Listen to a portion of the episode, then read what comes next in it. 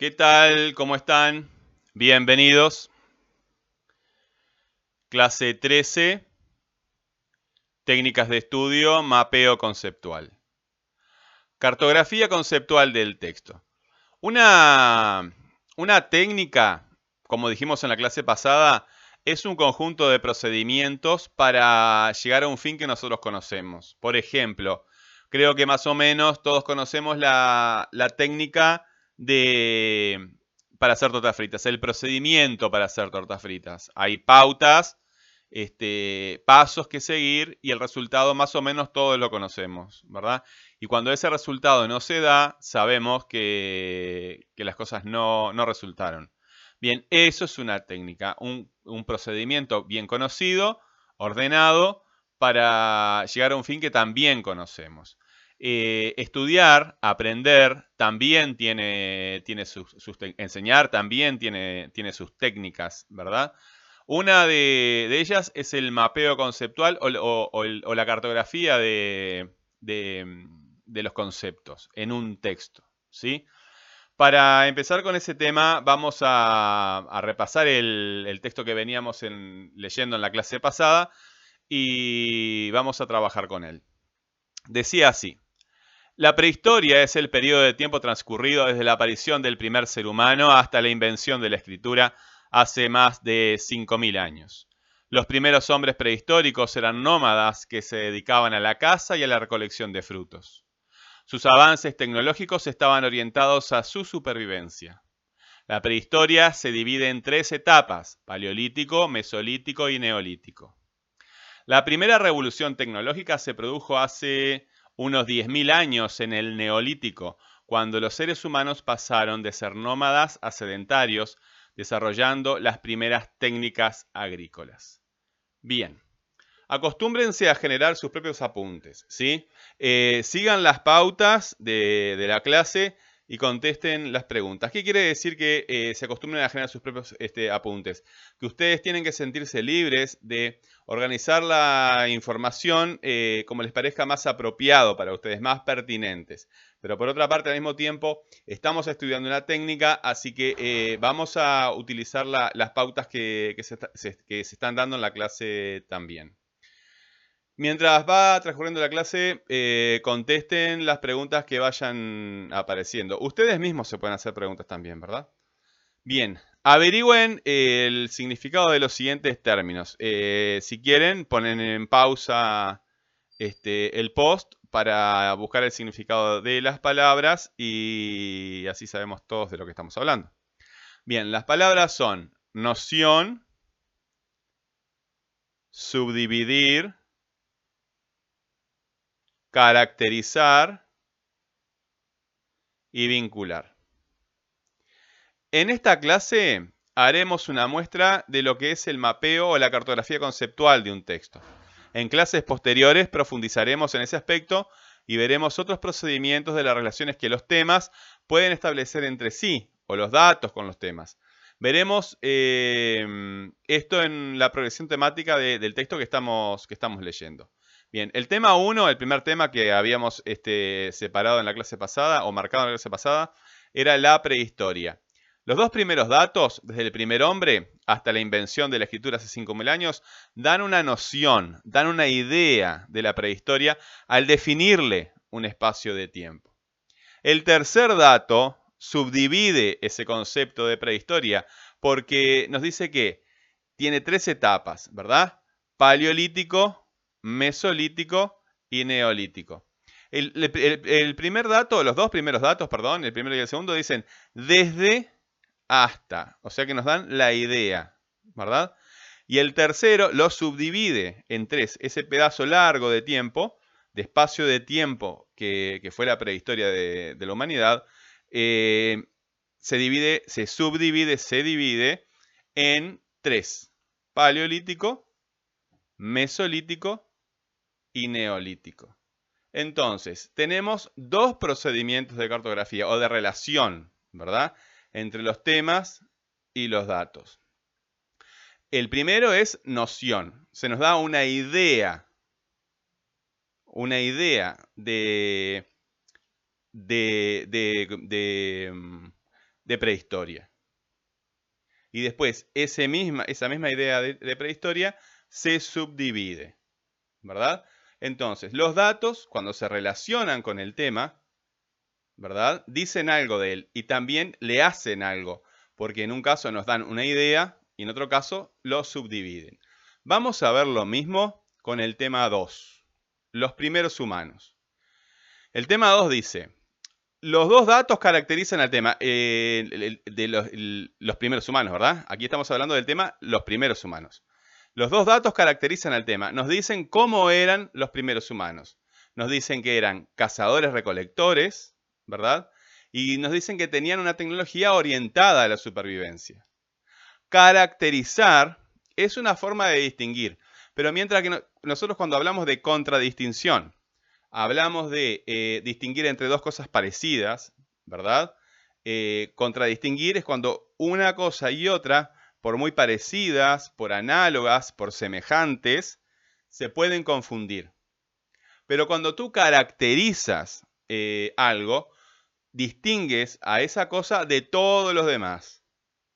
¿Verdad? De todo lo demás. Entonces, eh, estos datos, al decirnos que los primeros humanos eran cazadores recolectores, ¿verdad? Eh, y que tenían una tecnología orientada a la supervivencia, eh, caracteriza algo que solamente ellos tenían. Los hombres modernos no somos cazadores recolectores y no tenemos una tecnología orientada a la, supervivencia.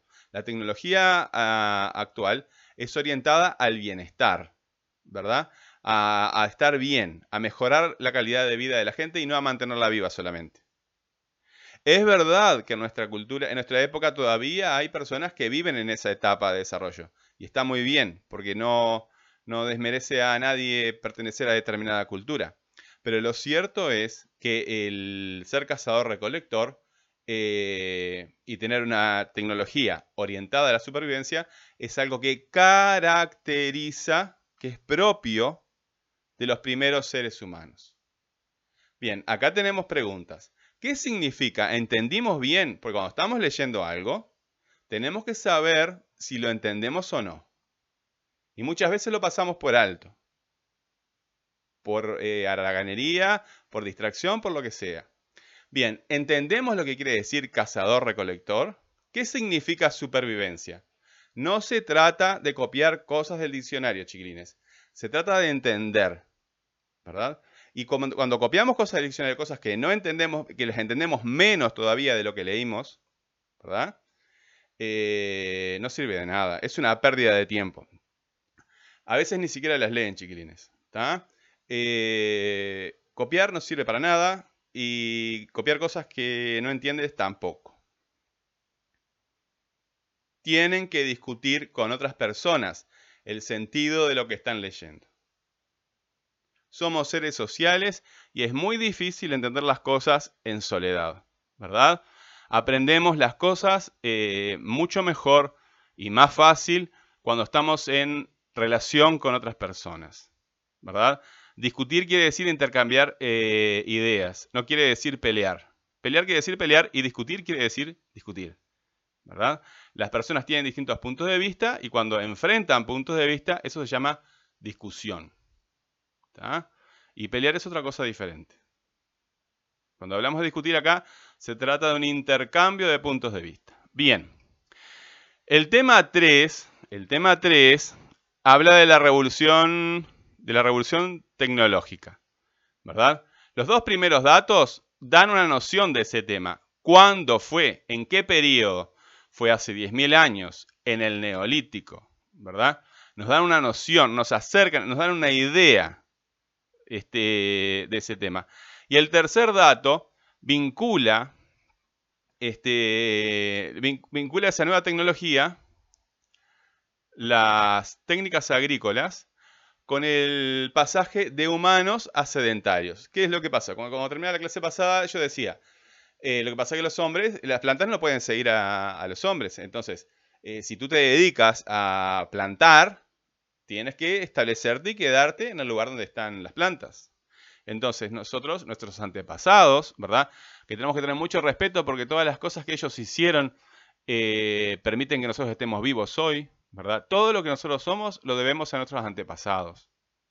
Y eso hay que tenerlo presente siempre. Siempre.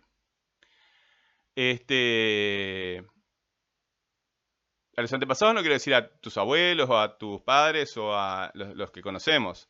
Me refiero también, a eso también, pero eh, ahora me estoy refiriendo a los que estaban en esa época, ¿verdad? Luchando por la supervivencia. Ahora cuando tú tienes un accidente, puedes ir a que te atienda un médico. En aquella época no existía nada parecido, ¿verdad? Era muy difícil la, vida, no siempre era difícil, pero este, seguramente no tenían las comodidades que, tenemos ahora. Y, bueno, y gracias a ellos estamos vivos. Nuestra vida se la debemos a ellos. En parte. Si ellos se hubieran muerto, se hubieran dado por vencidos eh, y no hubieran dejado descendencia, nosotros no podríamos estar aquí ahora. Así que hay una deuda muy grande con nuestros antepasados.